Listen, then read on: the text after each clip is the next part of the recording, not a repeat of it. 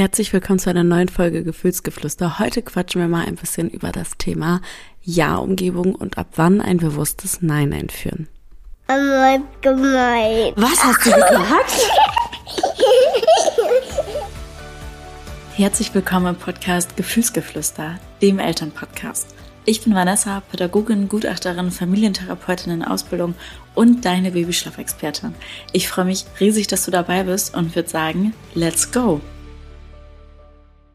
Es war mal wieder soweit. Ich habe euch auf Instagram gefragt, worüber oder wozu würdet ihr euch eine Podcast-Folge wünschen? Und tatsächlich hat sich diese Aussage zwei, dreimal gehäuft. Und zwar geht es um das Thema, was ich ja schon zu Beginn gesagt habe, Ja-Umgebung schaffen.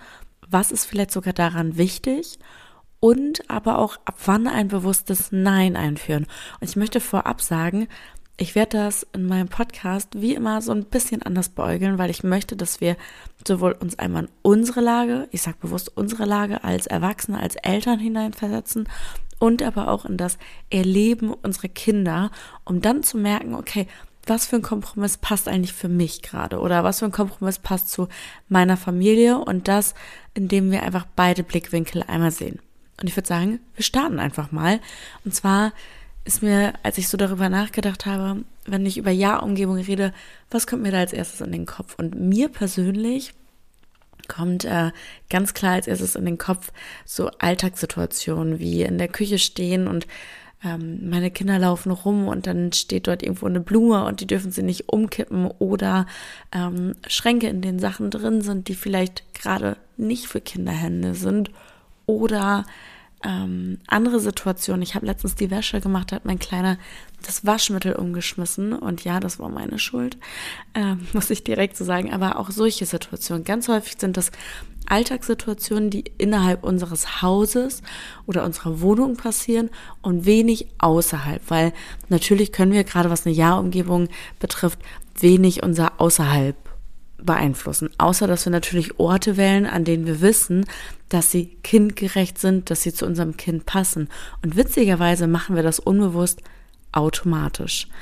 Weil ich glaube, wenn ihr die Wahl habt, und ich sage bewusst, wenn ihr die Wahl habt, auszusuchen, ob ihr lieber an eine kindgerechte Umgebung fahrt, ich sag mal, ein Spielplatz oder ähm, Indoor-Spielplatz, da gibt es auch ganz tolle oder oder oder. Oder ob ihr, was weiß ich, in ein Museum fahrt. Das ist jetzt hergeholt, aber ich glaube, ihr wisst so ein bisschen übertragen, was ich meine. Wir entscheiden uns ganz unbewusst schon für genau das Richtige, wenn wir so außerhalb unserer eigentlichen Wohnsituation schauen.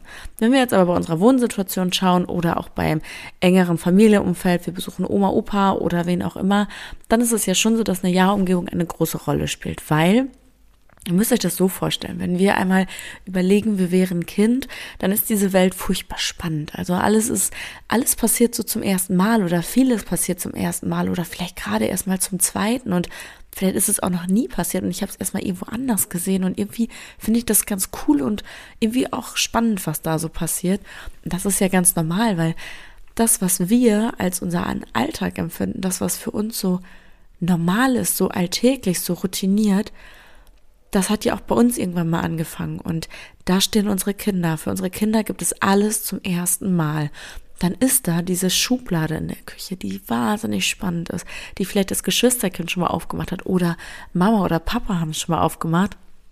Und ich habe jetzt gemerkt, mega, ich komme selber dran. Ich kann selber diese Schublade aufmachen und kann selber alles rausholen, was da drin ist. Für uns manchmal eine Situation, wo wir uns denken, oh nein, da sind Töpfe drin, da ist ein, ähm, da sind Teller drin, die kaputt gehen können, oder, oder, oder. Und da wären wir beim Thema ja-Umgebung. Wieso ist ja eine Ja-Umgebung zum Beispiel in der Küche so wichtig? Das hat gar nicht unbedingt diesen Charakter, diesen Stempel von Öko. Und ja, ich sage das gerade bewusst, weil ich habe letztens eine Nachricht bekommen, ob bedürfnisorientiert Öko wäre. Und dann habe ich das kurz hinterfragt für mich und habe gedacht, hm, verstehe ich nicht ganz, wie das gemeint ist. Habe nachgefragt und ähm, tatsächlich kam die Antwort, ja, dass das auch manchmal sehr überspitzt dargestellt wird. Tatsächlich kann ich dem sogar ein bisschen recht geben. Und das würde hier aber jetzt gerade den Rahmen sprengen, aber nein, um darauf mal eine Antwort zu geben, es ist nicht öko, eine Ja-Umgebung in seiner Küche zu gestalten, weil wo verbringen wir die meiste Zeit im Alltag? In unseren Räumen zu Hause und das ist zum Großteil auch unter anderem die Küche oder Bäder oder ein Flur oder was weiß ich, wo ihr jetzt sagt, hey, da sind wir einfach in unserem Alltag häufig und da ist es ganz normal, dass wir einfach gucken, dass wir auf Augenhöhe unserer Kinder eine Umgebung schaffen, wo sie nichts kaputt machen können, wo sie sich nicht wehtun können und wo sie auch erstmal dran gehen dürfen. Und ganz großer Faktor, Ja-Umgebung zu schaffen bedeutet nicht nur, dass wir die Schubladen mit Tupperware füllen oder mit äh, Plastikgeschirr füllen oder mit Dingen füllen, die sie nicht kaputt machen können. Ja-Umgebung bedeutet auch zu einem ganz, ganz großen Teil an uns selber zu wachsen, weil Ja-Umgebung bedeutet auch, aushalten zu können. Und ich sage das gerade ganz bewusst, weil das so für mich eine der größten Herausforderungen war mit Kind 1. Ähm, gerade auch für meinen Mann, muss ich sagen, für mich da noch mal weniger als für ihn. Ähm, ich kann sehr gut dann doch noch mal in den Situationen aushalten, aber wenn jetzt die Schublade aufgeht und ich denke, oh, ich habe das doch schon dreimal gesagt oder da sind meine, da ist Milchreis drin, also diese Reiskörner, bitte geh da nicht dran. Dann hat's mich sofort gestresst und ich habe sofort wieder die Schublade zugemacht und alles zugemacht und habe dann den Milchreis verräumt und habe mir überlegt, wie ich alles gestalten kann. Aber irgendwie war das ja auch nicht der Sinn. Ist nicht der Sinn hinter einer Ja-Umgebung auch, sich selber mal ein Ja zu geben, sich selber mal zu sagen, hey, und wenn jetzt in diesem einen Fall, in dem ich nicht daran gedacht habe, die Milchreiskörner da wegzupacken, wenn sie einmal runtergefallen sind, dann ist das auch ein Ja an mich. Ein Ja an mich, das jetzt gerade mal ganz kurz so hinzunehmen. Mein Kind hat wahrscheinlich super viel Spannendes gerade gesehen. Und zwar super viele kleine Reiskörnchen, die da runtergefallen sind, die in verschiedene Richtungen gesprungen sind und wahrscheinlich noch in ganz vielen verschiedenen Ecken rumliegen, wo noch sich draufgesetzt wird und mit den Händen rumge alles rumgeschoben wird. Und da sind wir an einem Punkt, wo wir Eltern vielleicht auch mal lernen sollten, zu uns selber Ja zu sagen und zu sagen, das ist jetzt gerade einfach passiert. Ändern können wir daran in diesem Moment nichts mehr. Aber was wir jetzt machen können ist, fürs nächste Mal packen wir diese Reiskörner ein bisschen weiter nach oben, wo keiner dran kommt. Aber jetzt ist das in diesem Moment passiert und es bringt vermutlich nicht wirklich viel, dich darüber jetzt groß aufzuregen oder zu sagen, das hätte ich aber wissen müssen. Nee, Hättest du das gewusst, hättest du es anders gemacht. Und es ist doch total okay, dass das passiert ist, weil so weißt du fürs nächste Mal, dass das vielleicht nicht gerade der richtige Ort ist für deine Milchreiskörner. So wie in meinem Fall. Aber ähm, ich möchte noch mal darauf zurück, dass eine Ja-Umgebung für unsere Kinder bedeutet, dass sie an Dinge ran können. Aber für mich ist da auch ähm, der Punkt, auch da können wir sagen, wenn wir Dinge nicht unbedingt möchten. Ich habe zum Beispiel unten in unserer Küche sehr viele Schubladen auf Kinderhöhe. In einer Schublade habe ich eine ganz bewusste Ja-Schublade und das würde ich tatsächlich jedem empfehlen. Und zwar ist dort Obst und Gemüse drin, das, was an unsere Kinder ran dürfen. Snacks oder sonstiges. Also in unserem Fall sind dort Bananen aktuell drin, Mandarinen, Knäckebrot, Zwieback und so ein paar Babykekse. Und diese Schublade ist uneingeschränkt für unsere Kinder offen, weil Obst dürfen sie sich jederzeit nehmen, wenn sie Hunger haben. Und ja, tatsächlich auch kurz vorm Abendessen. Vielleicht gibt's da mal eine halbe Banane statt eine ganze, aber hey, wenn sie die essen möchten, ist das total in Ordnung. Und diese Schublade weiß selbst der Kleinste mit seinen 16 Monaten sehr gut zu öffnen und hat sie sehr präsent. Ich muss schon fast lachen, weil er jeden Morgen als erstes, als erstes, was er macht, ist daran zu gehen, um mir eine Banane zu geben, damit ich die in seinen Joghurt packe. Ich find's toll und das ist natürlich auch eine super Alternative, weil diese Schublade lenkt ihn wahnsinnig vor, von allen anderen Schubladen ab. Ich meine es wirklich ernst. Denn neben dieser Schublade, in denen sie jederzeit ran dürfen in der Snackschublade, sind die Teller. Und die Teller sind aus Porzellan, können also kaputt gehen, wenn er eins raussucht. Was ich aber gemacht habe, ist, ich habe die großen Porzellanteller in die hintere Reihe gepackt der Schublade und in die erste Reihe, an die er als erstes rankommen würde, sind Kinder, also quasi ja Kinderteller. Ich weiß jetzt nicht, so Hartplastik und Bambus. Oh Gott, nagelt mich da jetzt nicht fest. Aber auf jeden Fall etwas, wenn er da zuerst rankommen würde, dann wäre das total okay weil dann könnte ich jederzeit noch reagieren, die Schublade zumachen und sagen, hey, n -n, lassen wir mal zu. Und selbst wenn ein Teller kaputt geht, ist das mein Bier. Dann hätte ich es auch woanders hinstellen können. Wir haben jetzt nicht so viel Stauraum oberhalb von den Kindern. Ähm, also immer noch genug, aber tatsächlich sind dort Vorräte. Deswegen sind die Teller da für mich total okay. Und er weiß auch, dass die Teller dort sind. Aber wir gehen dann immer zu der Schublade, wo er wieder hin darf.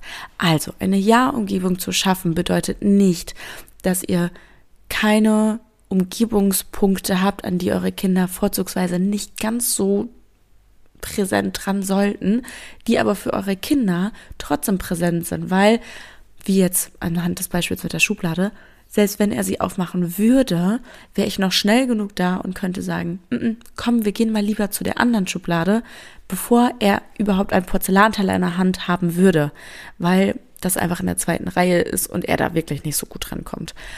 Und wenn ihr jetzt Schubladen habt, wo ihr sagt, boah, das geht gar nicht, auch im Alltag, nee, keine Möglichkeit, dann gibt es da auch immer noch diese ähm, super tollen Sachen, die man bei verschiedenen Online-Shops kaufen kann, um auch so Schubladen zuzumachen. Aber beschränken wir uns mal nicht nur auf die Küche, sondern auf alles andere.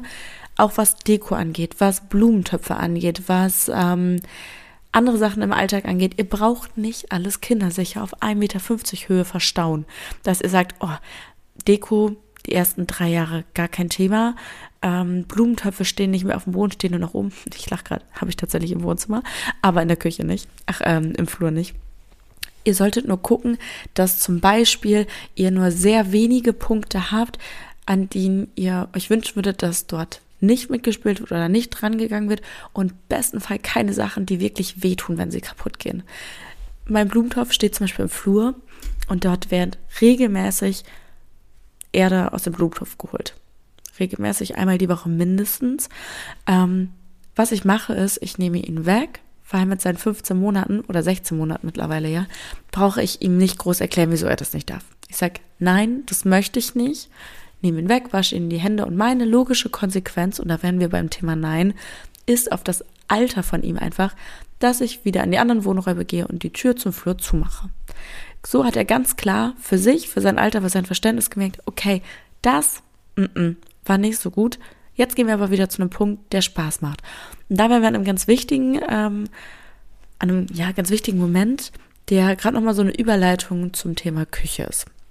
Und ich hoffe, ich werde gerade nicht zum Beispiel scharf für euch, aber ich merke, es fällt mir einfacher, euch das anhand der Beispiele zu erklären, weil wenn ich jetzt sage, mm, ich möchte nicht, dass du da an die Erde gehst, nimm ihn mit und geh in die Wohnräume und spiel dort mit ihm, biete ich ihm eine Alternative dazu an. Das heißt, ich lasse ihm nicht in seinen Frust hängen, sondern ich zeige dir, guck mal, wir können doch viel besser jetzt mit Lego-Klötzen spielen oder schau mal, wir lassen viel besser die Autos hier mal rumfahren, sodass er direkt eine Alternative hat. Und wenn wir mal beim Thema Nein sagen sind, ist da wichtig, dass ähm, wir da auch nochmal auf so verschiedenen Ebenen kommunizieren. Wir Erwachsene, wir Eltern haben von einem Nein ein ganz klares Bild. Wenn jemand Nein sagt, dann möchte dieser jemand das nicht und häufig haben wir auch Erklärung dazu erfahren. Heißt, wenn wir in verschiedene Situationen kommen und jemand sagt, nee, ich möchte nicht, dann wissen wir mittlerweile aus den Erfahrungen, die wir gemacht haben, okay, das ist total in Ordnung, da möchte jemand wirklich absolut nicht mit. Und häufig hat es auch mit der Tonlage zu tun, wie jemand etwas sagt. So, hm, nee, ist etwas anderes, als wenn ich sage nein. Ihr merkt zwei verschiedene Betonungen, vielleicht sogar gleiches Wort, nein und nein. Und trotzdem macht die Tonlage am Ende das, was wir daraus hören. Und das hat unsere Erfahrungen haben das uns gezeigt und eben Situationen, in denen wir schon einmal am Nein begegnet sind, prägen uns. Und das haben wir jahrelang geübt. Ja, wir sind jahrelange Meister darin zu wissen, was bedeutet ein Nein, in welchen Situationen bekomme ich ein Nein, wieso bekomme ich ein Nein, ist ein Nein etwas Gutes, ist ein Nein etwas Schlechtes oder ist es einfach situationsabhängig und wie viele verschiedene Neins gibt es eigentlich? Eben auch der Betonung und der Körpersprache nach. Okay, ihr merkt schon, das sind jetzt so viele, viele Jahre, die wir im Vorsprung sind. Und dann kommt da so ein ganz kleiner Knirps, der vielleicht gerade sein Jahr geworden ist oder vielleicht noch gar kein Jahr ist oder eineinhalb ist. Und wir sagen Nein. Und ein paar Mal ist dem schon das Wort Nein begegnet, aber irgendwie so ganz zusammenhangslos. Vielleicht war das in der einen Situation, als ich in den Blumentopf gepackt habe und in der anderen Situation, als ich an die Teller gegangen bin. In der anderen Situation, als ich mal Mamas oder Papas Handy genommen habe und in der noch anderen Situation, als ich gerade aus der Badewanne aussteigen wollte und das ein bisschen zu gefährlich wurde. total viele verschiedene Situationen mit irgendwie ganz anderen Intuitionen dahinter. Was ich als Kind aber merke, ist, hm, dieses Wort ist so ein bisschen komisch. Aber manchmal gibt es auch ein Nein, und zwar, das ich richtig witzig finde. Hm, wenn ich am Tisch sitze und ich lasse meine Gabel runterfallen. Voll spannend, weil ich als Kind habe das noch nicht so oft gemacht und dass das passiert, das ist irgendwie cool, dass das so runterfällt, wenn ich das loslasse. Ui, finden Mama und Papa gar nicht so cool, weil wenn sie das, wenn ich das runterfallen lasse, kommt direkt ein Nein, und vielleicht sogar ein, sonst wird nicht mehr gegessen. Ihr wisst, wie ich zu dem sonst wird nicht mehr stehe. Aber das haben wir eine Situation, die dann total witzig ist für unsere Kinder, weil, hey, immer wenn ich hier etwas fallen lasse, dann kommt von Papa oder Mama ein Nein. Und das ist total witzig, weil das ist ja immer, wenn ich etwas fallen lasse, kommt ja eine Reaktion in diesem Moment. Und sie bringen mich immer wieder in diese gleiche Situation rein. Das heißt, sie legen mir wieder mein Besteck dorthin und ich mache es wieder. Und das wird witzig. Und irgendwie ist das ganz cool, was da passiert. Und dann auf einmal, vielleicht nehmen sie mir das Besteck weg und das Essen. Und ich verstehe gar nicht, was passiert ist, weil ich hatte ja eigentlich Hunger. Und ich habe eigentlich gerade nur gemerkt, dass das, dass auf mein Handeln eine Reaktion folgt.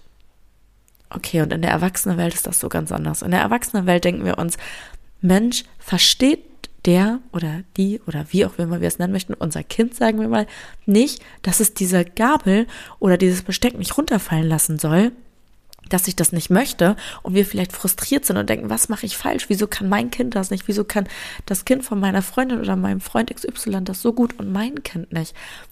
Und dabei kommunizieren wir gerade in ganz zwei oder in zwei komplett unterschiedlichen Verhältnissen. Einmal in der Kind oder ja aus den Augen eines Kindes, die einfach in dieser kleinen Experimentierphase sind und so vieles zum ersten Mal entdecken und dann in unserer Erwachsenenwelt, in der wir diese tausend ersten Male schon hatten und so viel von unseren Erfahrungen sprechen können und auch möchten, dass unser Kind diese Erfahrung hat. Die Erfahrung, die wir jahrelang gebraucht haben, soll unser Kind in den ersten ein, zwei, drei, vier Jahren sofort mit Fingerstips können das geht nicht. Also wir haben eine Erwartung, nie. Und das ist wieder so etwas, in dieser Situation legen wir immer wieder unser das Besteck unseren Kindern vor die Tür, vor die Tür, Quatsch, vor die Finger und sie schmeißt es wieder runter. Und wir machen es nicht so, wie gerade beim Beispiel Blumentopf, dass wir sagen, hey, hier hast du eine Alternative. Denn was wäre denn, wenn wir unser Kind aus dieser Situation kurz rausnehmen, aus dem Hochschul oder wo auch immer, auf unseren Schoß setzen und wir erstmal essen und dann uns zwischendurch unserem Kind etwas anbieten und dann die Gabel in die Hand geben und unser Kind kann alleine weiter essen. Wir bringen unser Kind dadurch aus, eine, aus einer Situation heraus in eine ganz neue Situation und da hat das nicht mehr damit zu tun oder das sind ganz andere Umstände. Probiert es gern mal aus und im Endeffekt ist das wie bei der Ja-Umgebung schaffen. Wir sollten immer gucken, aus welcher Intuition heraus handeln unsere Kinder und aus welcher Intuition heraus handeln wir und wie können wir diese zwei verschiedenen Welten zusammenbringen? Mein Tipp ist immer, nein, dürft ihr ruhig sagen, aber immer eine Alternative anbieten. Zu sagen, hey, möchtest du nicht lieber oder beim Essen, komm doch lieber zu mir und wir gehen in eine neue Situation rein. Je nach Alter ist natürlich ein Nein anders ausbaubar. Also wir sollten nicht den ganzen Tag Nein rufen. Damit würden wir ja quasi diese Ja-Umgebung komplett, ich sag mal, tot machen, weil dann bräuchten wir sie gar nicht. Sondern eine Ja-Umgebung bedeutet ein entspanntes Miteinander, dass unsere Kinder erstmal fast überall, wo sie so dran können, eben dran dürfen und das auch entspannt ist, für uns entspannt ist, weil wir nicht so in Hektik geraten, für unsere Kinder viel entspannter ist, weil sie nicht die ganze Zeit zwischen sich stehen und denken, oh, ist das jetzt richtig, ist das falsch, sondern einfach mal so ein bisschen kennenlernen können und aber trotzdem ein Nein sagen dürfen in Situationen, in denen es nicht passt so reduziert wie möglich, aber dann, wenn ihr wirklich denkt, nee, es passt gerade nicht. Und dann ist es jetzt so ein bisschen ähm, eine Sache, wie unsere Kinder das verstehen. Je nach Alter, bei meinem 15, 16 Monate alten Sohn brauche ich nicht sagen, nein, ich möchte das nicht, weil dann die Blumenerde aus dem Topf geht und die Blumenerde, was weiß ich, ist vielleicht gedüngt. Als Beispiel ist sie nicht, aber und bei meiner vierjährigen Tochter hingegen kann ich schon sagen, hey, kannst du bitte die Blumenerde im Topf lassen? Das ist mir wichtig. Ich möchte das nicht. Ich habe nicht, oder ich habe die Blumenerde dort reingetan, damit die Blume genügend Erde hat. Lass sie, das ist jetzt total ein blödes Beispiel. Ihr merkt es. Ich lasse es mal drin. Aber äh, übertragen gesagt, ich kann meinem Kind meinem Älteren mit vier oder drei Jahren viel mehr erklären, wieso ich etwas nicht möchte, als meinem einjährigen oder eineinhalbjährigen Kind. Ich brauche meinem einjährigen Kind, wenn er etwas runterschmeißt, nicht erklären, dass etwas kaputt gehen kann oder ähnliches. Das versteht es einfach noch gar nicht. Sondern dann nehme ich mein Kind aus der Situation, kann ganz klar sagen, nein, das möchte ich nicht, nimm mein Kind aus der Situation und bringe es in eine neue, positivere Ja-Umgebung rein. Ist es aber ein vierjähriges Kind, kann ich durchaus sagen, eben altersentsprechend, ich möchte nicht, dass du es runterschmeißt, das geht kaputt, hast du nicht Lust, dass wir lieber was anderes gerade machen und dann eben eine Ja-Umgebung schaffen, in der mein Kind in eine oder in eine zweite Möglichkeit reinkommen kann.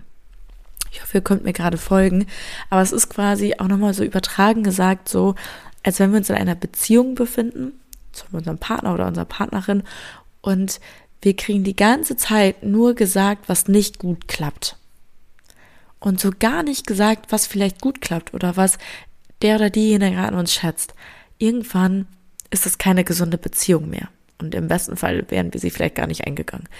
Aber wenn wir gesagt bekommen, hey, ich finde irgendwie nicht so cool, was du vorhin zu mir gesagt hast, ich hätte mir gewünscht, dass wir das irgendwie anders klären könnten, dann ist das eine ganz andere Kommunikation, als wenn ich dir als Partner oder Partnerin sagen würde, und das vielleicht sogar noch in einem Ton, der gar nicht angebracht ist und so komplett direkt frei Schnauze raus, lass es. Oder was auch immer. Das ist jetzt sogar sehr niedrigschwellig gesagt, aber stellt euch das einfach mal vor. Wie, was würdet ihr euch wünschen, wie euer Partner oder eure Partnerin mit euch kommuniziert, wenn ihr etwas macht, was eurem Gegenüber vielleicht gerade nicht ganz so gut passt.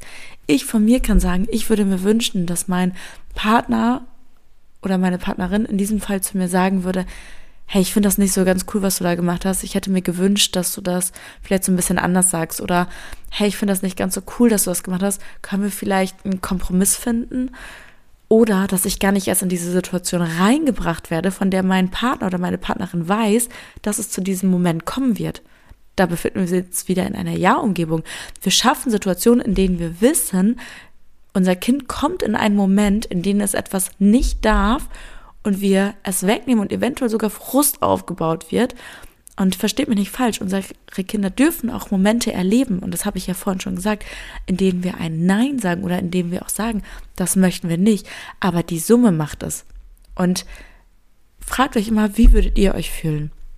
Und am Ende möchte ich einfach sagen, wir befinden uns einfach in zwei verschiedenen Wahrheiten, in der Wahrheit unserer Kinder und in der Wahrheit von uns. Und wie wir mit diesen Situationen umgehen, da möchte ich euch jetzt nicht sagen, hey, so und so müsst ihr damit umgehen, sondern ich möchte euch Tipps mitgeben oder Impulse, wie ich es gerade schon einmal gemacht habe, um zu gucken, dass ihr euren Weg findet, damit umzugehen.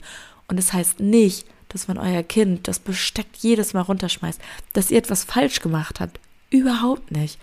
Oder es heißt auch nicht, dass wenn euer Kind oder wenn ihr gar nicht die Möglichkeit habt, eine Ja-Umgebung durchgehend zu schaffen oder wenn ihr vielleicht eine Ja-Umgebung habt und trotzdem viel gestresst seid, dass irgendetwas falsch ist. Auf gar keinen Fall.